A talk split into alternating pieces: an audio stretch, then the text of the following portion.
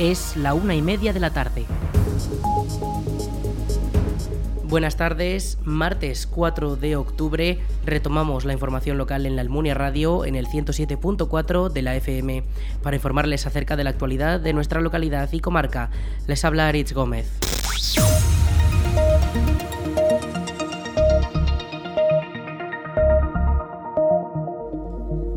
El Ayuntamiento de la Almunia ha publicado las listas de admitidos en los cursos de restauración de muebles y de dibujo y pintura para el año 2022-2023. El listado de alumnos con su correspondiente horario puede consultarse en la web municipal laalmunia.es. En esta página además se pueden ver las plazas vacantes todavía disponibles en los turnos de la tarde, ya que las inscripciones definitivas cerrarán el 7 de octubre. El turno de la mañana ya está completo. Por otro lado, el consistorio también ha hecho público el listado de admitidos en las inscripciones de las actividades deportivas que se realizan en las instalaciones municipales, los horarios de las clases y la lista de admitidos para cursos como zumba, pilates, gimnasia o padel, entre otros deportes ofertados pueden consultarse también en la web municipal laalmunia.es. Además, en esta misma web también aparecen las fechas de los sorteos para la adjudicación de plazas de los no abonados, ya que en algunos deportes la demanda de plazas ha superado la oferta. La Concejalía de Cultura de la Almunia ha publicado el listado de horarios definitivos y alumnos admitidos en los distintos cursos ofertados en la Escuela Municipal de Música. Entre los distintos cursos encontramos saxofón, piano, flauta, guitarra clásica o trompeta, entre otros. Clases como las de danza infantil, guitarra eléctrica, técnica vocal o música tradicional están a la espera de poder contar con nuevas matrículas de alumnos interesados o de disponibilidad del profesorado.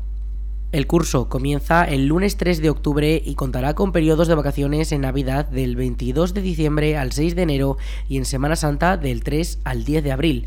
Toda la información sobre los cursos puede encontrarse en la web del consistorio laalmunia.es.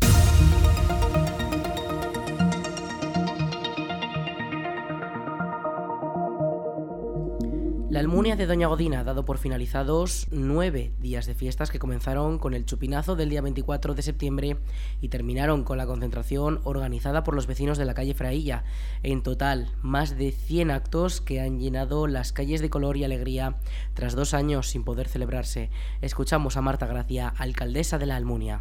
Bueno, pues la verdad es que yo creo que es un poco el mismo balance que hacemos, que hacemos todos los demás, que ha sido nueve días muy intensos que los hemos disfrutado muchísimo. Hemos tenido la suerte de que el tiempo acompañara casi todos los días, salvo el momento este eh, frío y de lluvias del sábado, del primer sábado del día del chupinazo. Y para mí personalmente la mayor satisfacción es que ha habido muchísima gente en todos los actos, que ha sido un éxito de, de participación y de gente y que además ha transcurrido todo con, con normalidad, sin ningún incidente grave, ninguna pelea, ninguna acogida grave, afortunadamente. Ninguna. Nada, todo, todo. Yo creo que teníamos todos tantas ganas de, de pasarlo bien que, que ha ido todo muy bien. Así que, bueno, pues muy contentos desde el ayuntamiento. El programa de las fiestas comenzaba con los actos preliminares durante los primeros fines de semana de septiembre, hasta llegar a la noche de la coronación, cuando pudimos ver a las nuevas reinas de fiestas. Entonces todo se aproximaba y finalmente el sábado 24, desde el balcón del ayuntamiento, se lanzó el cohete anunciador que dio inicio a más de una semana de actividades y conciertos en las calles y recintos de la localidad. Además de largas, estas fiestas han sido tranquilas, ya que según ha confirmado la alcaldesa Gracia en la Almunia Radio, no se han producido altercados, agresiones o pinchazos. Le escuchamos. De hecho, estuvimos hablando con las trabajadoras sociales que atienden el punto Violeta y nos comentaban que estaban contentas porque habían tenido muchas muchas visitas, muchas preguntas, mucha interés de gente, sobre todo de gente muy joven, de chicos y de chicas muy jóvenes, pero que no habían tenido ningún incidente de ningún tipo, vamos, ni grave ni leve. Con lo cual, pues bueno, pues muy, muy bien, porque eh, es importante ese punto violeta, pues para dar eh, un poco de seguridad y de, y de respaldo, pero también para dar información y para, y para concienciar a todo el mundo y lo mejor de las noticias es que no haya hecho falta. Ahora la Almunia recupera la normalidad con el desmontaje casi instantáneo de las infraestructuras como la Plaza de Toros, el Vallado de los Encierros o la iluminación decorativa de las calles. Las ferias ya no están y por las calles transcurren los vecinos que ya hacen actividad normal.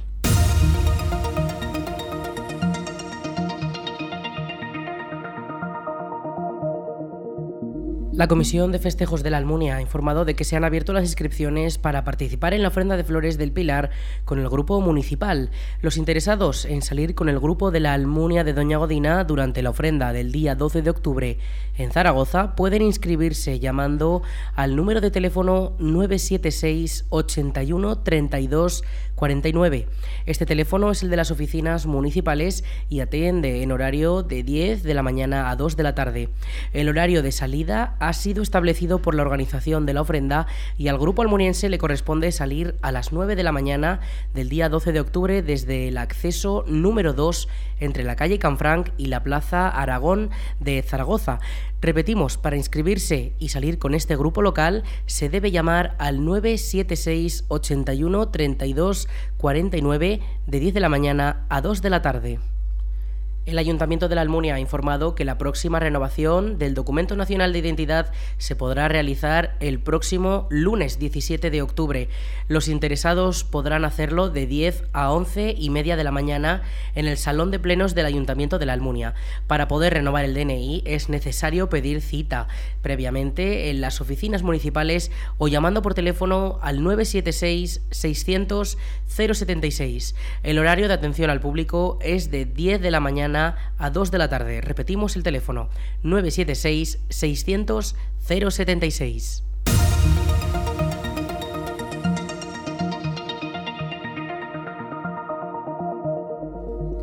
Este pasado domingo el Club Deportivo La Almunia cayó ante el CD Robres.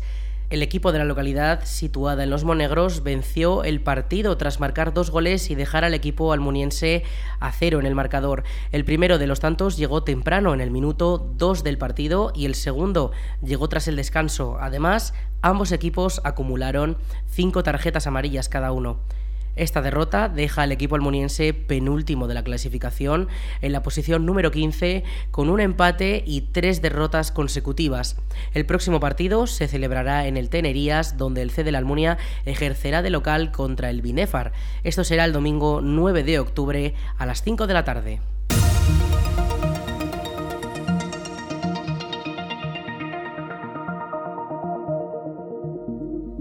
Calatorao celebra durante esta semana la tercera edición del Simposium Internacional de Escultura, un evento con el que la localidad promociona su mítico mármol negro. Durante estos días, seis artistas internacionales se reúnen en la localidad zaragozana para trabajar al aire libre y crear sus obras ante la mirada de los vecinos y visitantes.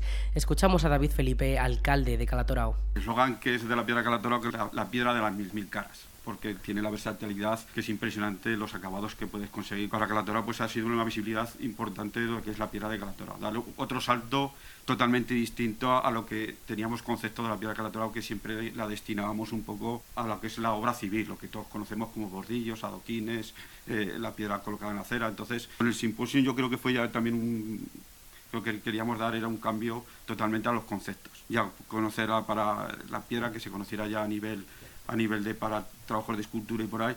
Y realmente nosotros en Calatorao eh, no, no, sabíamos que realmente había eh, escultores en Calatorao, porque hemos estado comentando de la gente que trabajaba realmente la piedra, que son los auténticos canteros. Ahora los canteros serían los escultores de ahora. ¿vale? Esa es un poco la, la, simbiosis de, lo, que es, lo que ha cambiado la cosa. Lo que era la cantería la ves de otra manera, lo que es la piedra de Calatorao la ves de otra manera, y lo que empezamos con el simposio fue eso, ¿no? A dar otro salto de calidad a lo que es la piedra de Calatorao. El objetivo de este evento es dar a conocer y promocionar la piedra negra de Calatorao, un mármol que tradicionalmente se ha utilizado para la construcción, pero que tiene múltiples usos, entre ellos el artístico. Además, el evento persigue situarse como un incentivo cultural y artístico en la modalidad de la escultura.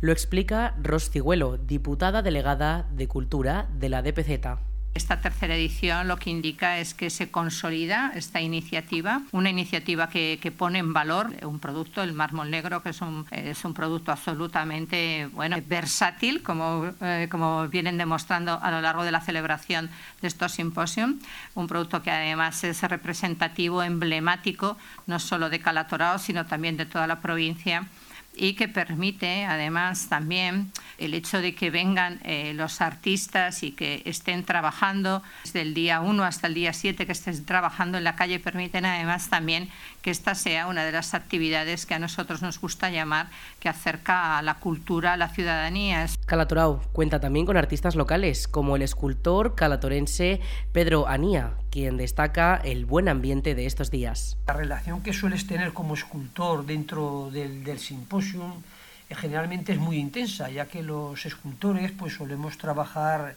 eh, solos en nuestros talleres. Entonces esto te permite eh, convivir estos días de trabajo con otros escultores que aman lo mismo que tú, que les gusta lo mismo que a ti.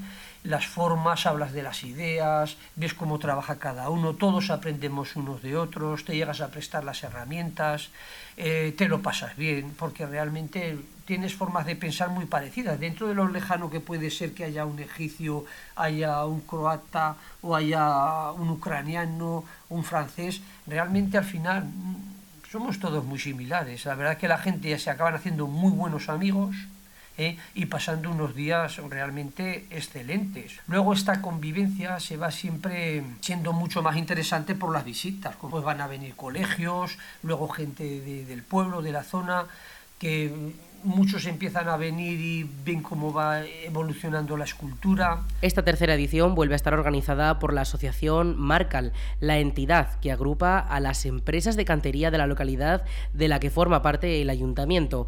Los escultores trabajan en la creación de sus obras del sábado 1 al viernes 7 de octubre, desde las 9 de la mañana hasta las 8 de la tarde de cada día.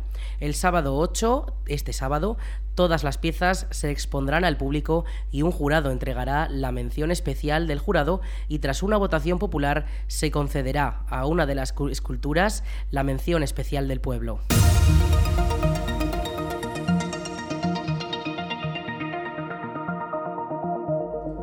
La Diputación de Zaragoza ha presentado el primer ciclo de danza contemporánea que se celebrará hasta el próximo 19 de noviembre. El evento consistirá en distintos espectáculos de acceso gratuito de la compañía La MOV que se llevarán a nueve municipios de la provincia.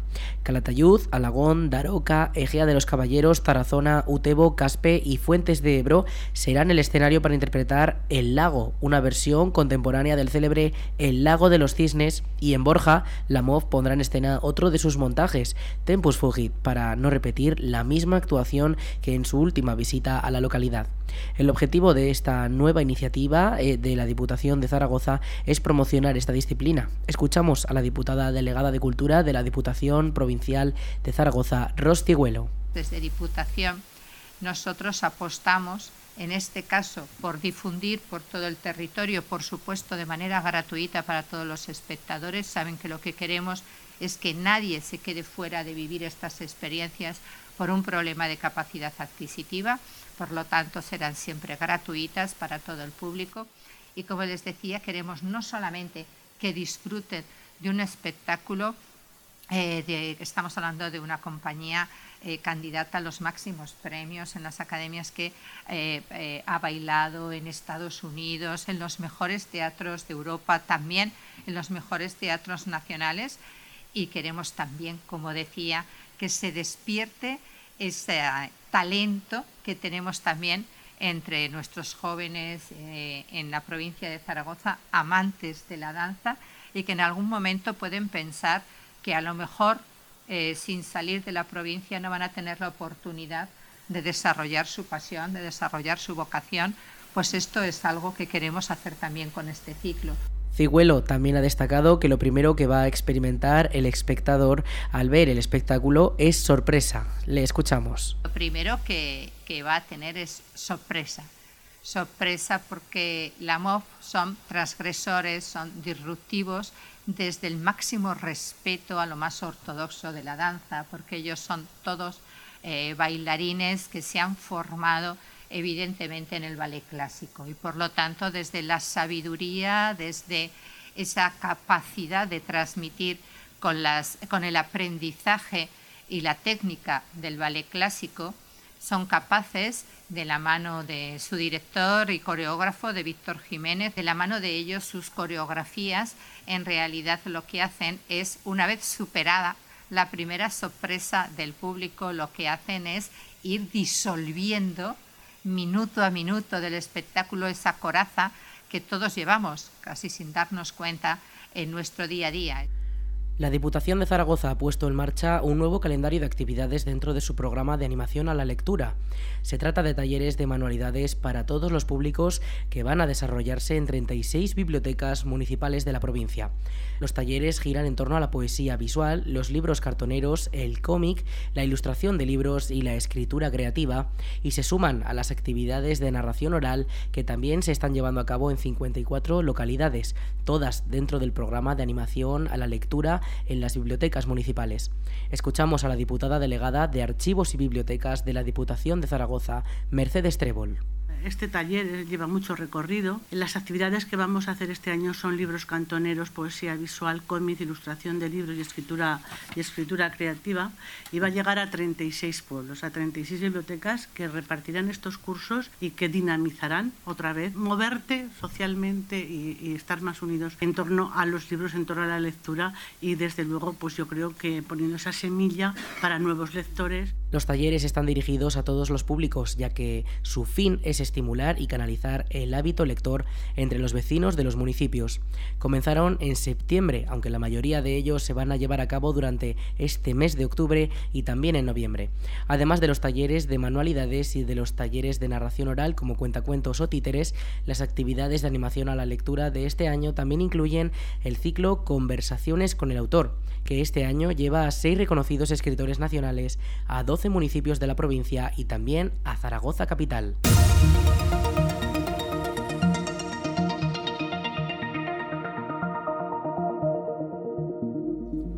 El Ministerio de Transportes, Movilidad y Agenda Urbana ha puesto en servicio el tramo de 10 kilómetros de la autovía A68 entre Gallur y Mayén. Estas obras han supuesto un desembolso de 39 millones de euros en toda la infraestructura. Este tramo parcial, que se pone en servicio entre los enlaces de Gallur Este y Mayén Este, supondrá una mejora para la seguridad y la movilidad de los usuarios y permitirá circular por una vía de gran capacidad en los 55 kilómetros que separan Zaragoza de Mayén. Hasta la fecha se llevan invertidos 39 millones de euros en esta nueva infraestructura, incluyendo el tramo que continúa en obras de los 68 millones de euros que se estiman para su completa finalización.